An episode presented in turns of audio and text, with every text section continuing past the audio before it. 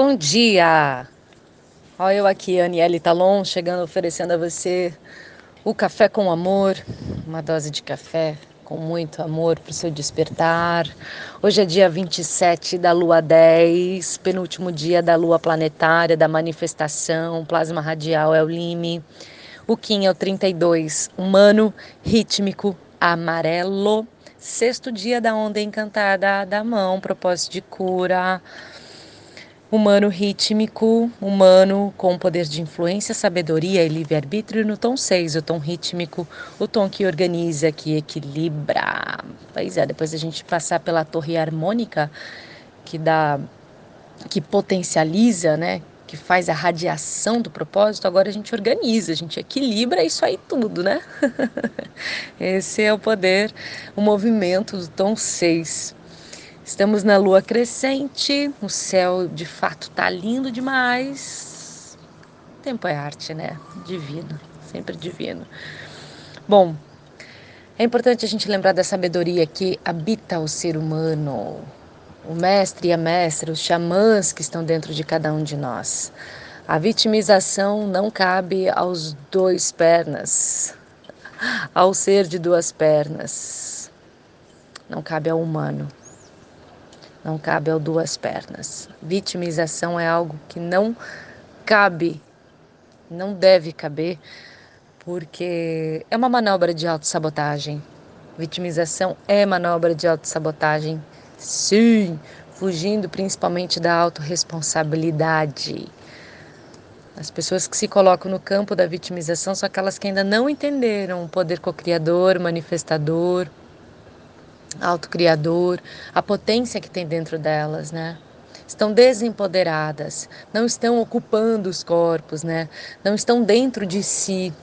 Ou, ou estão dentro de si, mas estão lá em cima na cabeça, lá na cabeça, cheia de coisas, cheia de crença, de memória, de medo, de medo paralisante, botando a culpa até em Deus sobre a desgraça da sua vida. Não, não, não, não, não, não. Somos todos magos e magas da Terra. Somos todos aqui um fractal cósmico. Temos uma natureza aqui dentro linda, criativa, poderosa, co-criadora, capaz de realizar tudo aquilo que a gente deseja, tudo aquilo que a gente sonha Basta que a gente dê o comando, basta que a gente fale as palavras certas, sinta e vibra, vibra a, a, a frequência correta, faça esse alinhamento, essa coerência da mente com o coração. Cancele todas as afirmações de auto-boicote. Não consigo, é difícil, não é para mim, não mereço. Cancela, cancela agora isso. Isso são decretos de não merecimento e de escassez. Acaba com isso agora. Troca seu pensamento, sua fala por eu consigo, eu quero isso, mas ainda não estou com o fluxo energético financeiro, mas já está a caminho. Estou conseguindo, está chegando.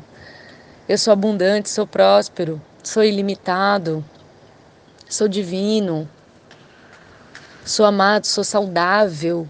Claro, conta isso para você. Afirma isso. Isso são decretos poderosíssimos. Isso é magiar com a vida. É você falar, utilizar dessa energia do seu Vishuda conectado com o seu coração, né? E, e interagir com o campo quântico, né? E fazer com que essa energia é, manifeste a seu favor. Aquelas pessoas que só acreditam no que vem têm uma vida muito limitada. Primeiro você confia. Confia, confia. Confia e acredita que tudo se realiza. Não tenha medo de ser também a sua natureza espontânea, livre, manifestando toda a sua essência.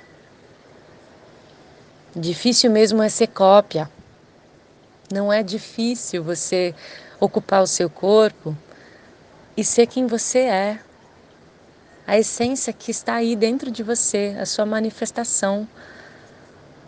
Quanto mais a gente se autoconhece, acessa o nosso ser e se aceita, e limpa esses caminhos energéticos obstruídos por auto-julgamento, julgamento, padrão de pensamento limitante, crenças limitantes.